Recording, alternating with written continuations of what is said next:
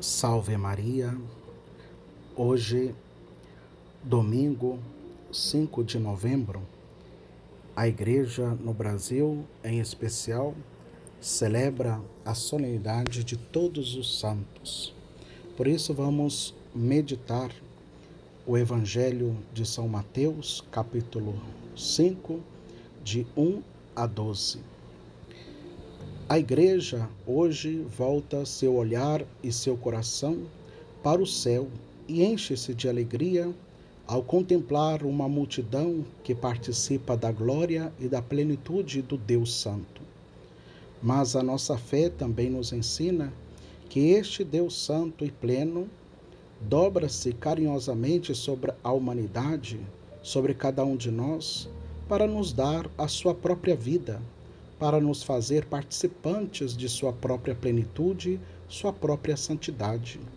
Foi assim que o Pai, cheio de imenso amor, enviou-nos seu Filho único até nós, e este, morto e ressuscitado, infundiu no mais íntimo de nós e de toda a Igreja o seu espírito de santidade. Deus, o único Santo, nos santifica pelo Filho no Espírito.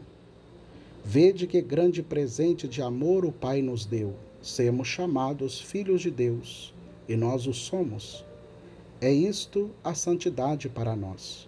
Participar da vida do próprio Deus, sermos separados, consagrados por Ele e para Ele desde o nosso batismo, para sermos Sua própria vida, vida de filho no Filho de Jesus.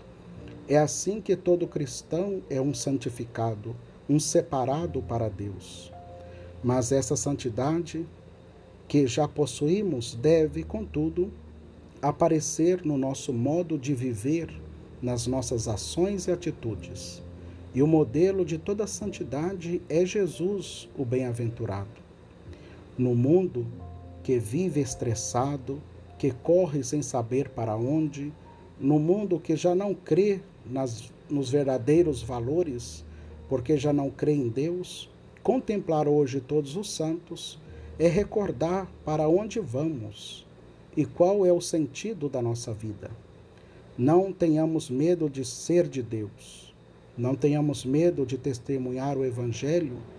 Não tenhamos medo de alimentar nossa vida com Cristo na Sua palavra e na Sua Eucaristia para sermos inebriados da vida do próprio Deus. Infelizmente, muito hoje tem como heróis os atletas, os atores, os cantores e tantos outros que não têm muito e até nada para ensinar. Quanto a nós, que nossos heróis e modelos sejam santos e santas de Cristo, que foram heróis porque se venceram e correram para o Cristo que eles roguem por nós, pois o que eles foram, nós somos, e o que eles são, todos nós somos chamados a ser.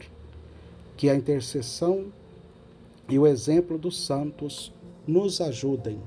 Louvado seja nosso Senhor Jesus Cristo, para sempre seja louvado.